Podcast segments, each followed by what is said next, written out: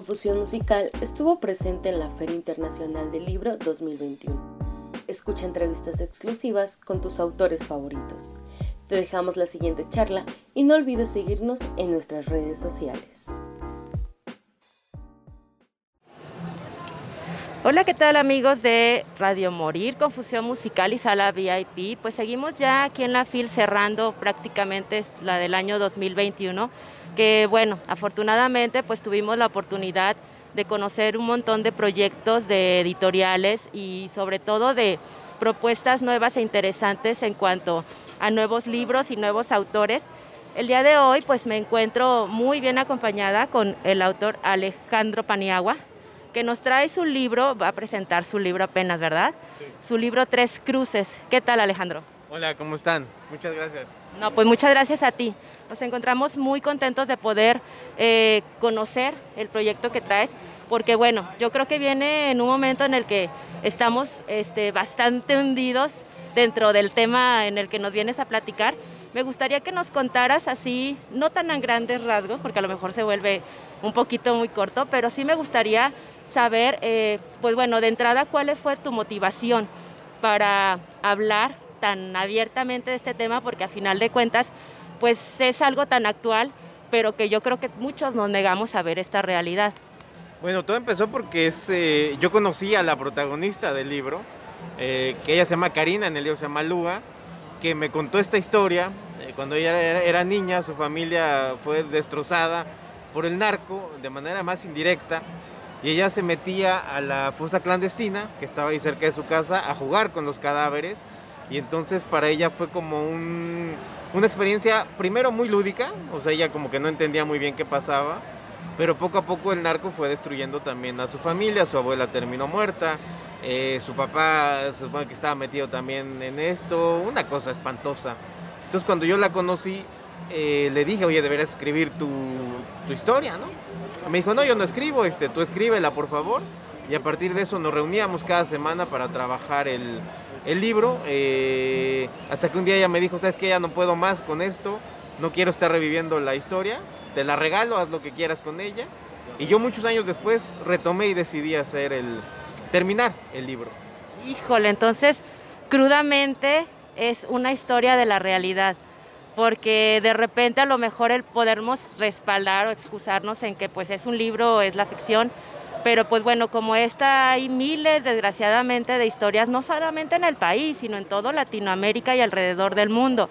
Entonces, creo que es una, un tema del que es necesario hablar, pero me gustaría saber cuál es el fin de escribir esta historia en este momento, qué es lo que tú quieres hacer reflexionar al lector con ella. Bueno, fíjate que en el momento que me contaron la historia, yo sí tenía a lo mejor ingenuamente la esperanza de que las cosas cambiaran con el tiempo.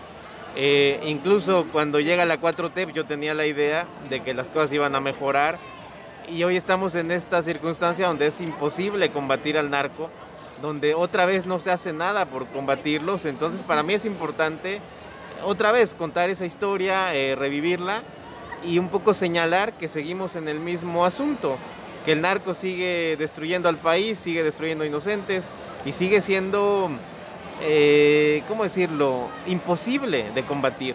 No hay manera de evitar que exista el narco, entonces no hay salida.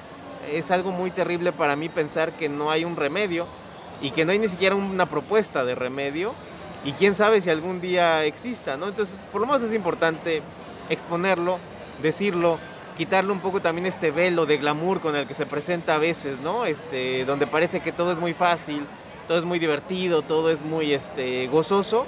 Donde se vuelven hasta referentes. Sí, claro, se vuelven íconos, eh, además falsamente, ¿no? Este, es todo ficción, es todo un invento. Yo sí quería hablar de esto de una manera cruda, real, este, y criticarlo, ¿no? Decir esto, esto termina destruyendo vidas y destruyendo familias. ¿Por qué lo celebramos, no? ¿Y la protagonista de esta historia en la vida real ya leyó el libro concluido? Fíjate, fue una cosa muy complicada. Ella es una mujer que está hecha pedazos. En las reuniones que teníamos cada semana, ella terminaba casi siempre llorando, diciéndome que no podía ser feliz, que todo era una basura, eh, muy mal.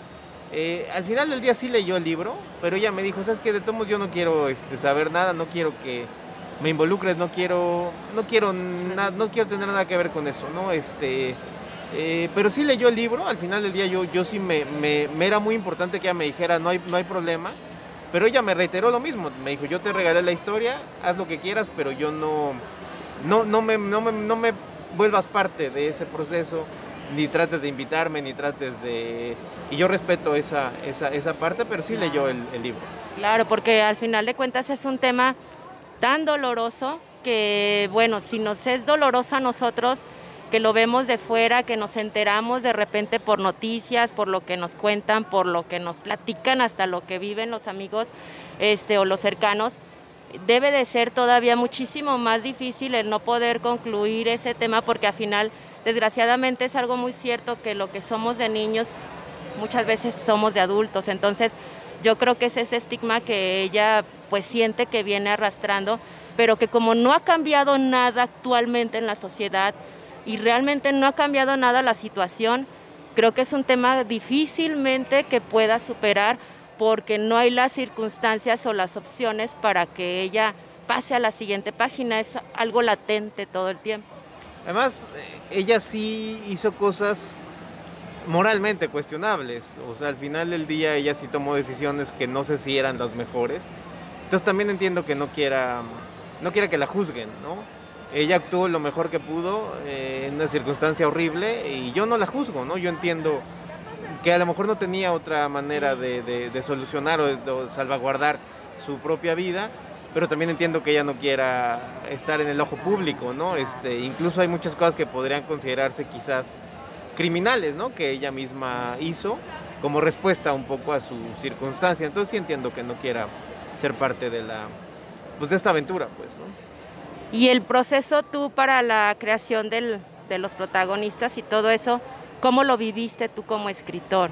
¿Cómo fue para ti el empaparte tanto de esta situación, plasmarlo? Y no sé si pretendas seguir como con esta línea, eh, si pretendas seguir dando como voz a ese tipo de temas. Eh, además, como hay un sicario en el libro, yo conseguí unas entrevistas con dos sicarios, también un poco para conocer ahí el, el, asunto. Eh, yo terminé muy involucrado, sobre todo en, en, las emociones de los personajes. No es un tema que a mí me interese, de hecho yo, yo no la vendería como una narconovela porque en realidad no lo es. La historia de una persona que no tiene nada que ver con el narco, pero... Que no le fue nada bien. Que no le pues. fue nada bien, ¿no? Además, este, un, un daño colateral que le llaman, ¿no? Eh, no, yo no volvería a escribir ni sobre narcos, ni, ni sobre ella, ni este tipo de asuntos. Sí me interesa mucho la violencia como tema, pero ya no me metería otra vez con el narcotráfico y estas cosas. Siento que no es, eh, no es lo ideal. Eh. Porque aparte, yo creo que o sea, los tiempos están como para proponer cosas buenas, ¿no? No, no, no lo sé, pero no es un tema que a mí me apasione ni, ni mucho menos. Me interesan las personas más bien de a pie. Eh, por eso es que me aventé también a hacer esto.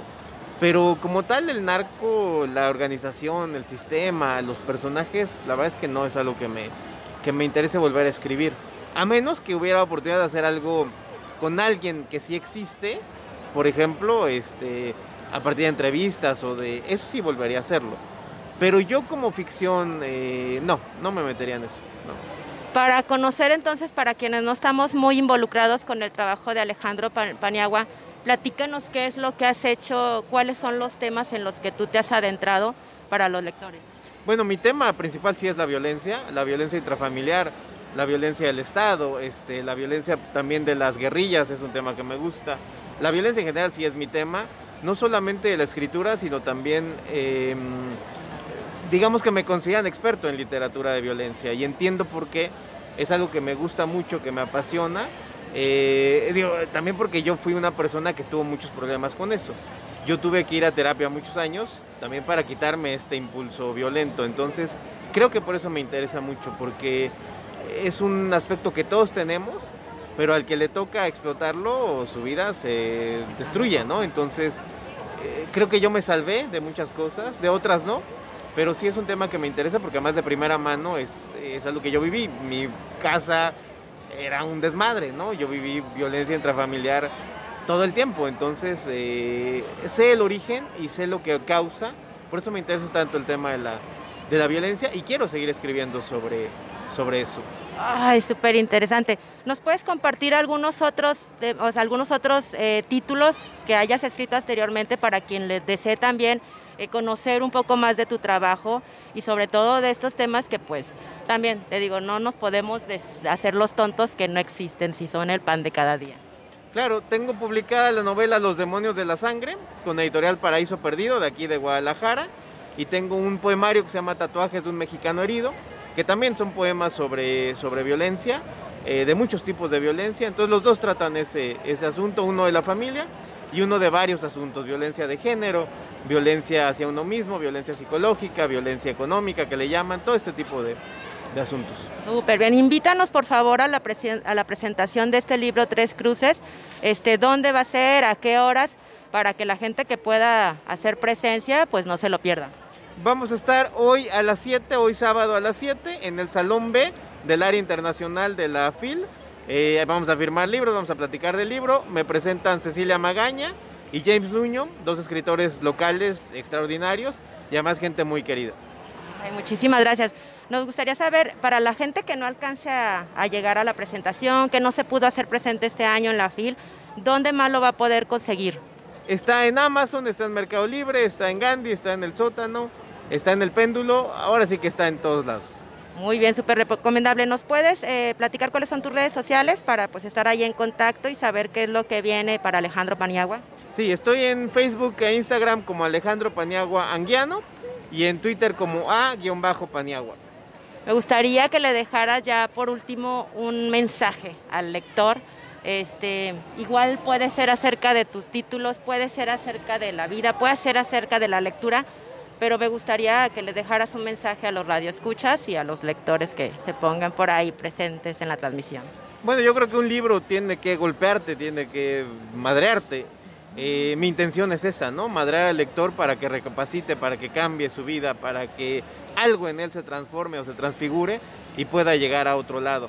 Y creo que los libros que valen la pena son esos, ¿no? Los que no sales ileso de ellos, sino que sales hecho pedazos y eso te ayuda a reconstruirte de una mejor manera. Súper, muchísimas gracias y qué chingón mensaje.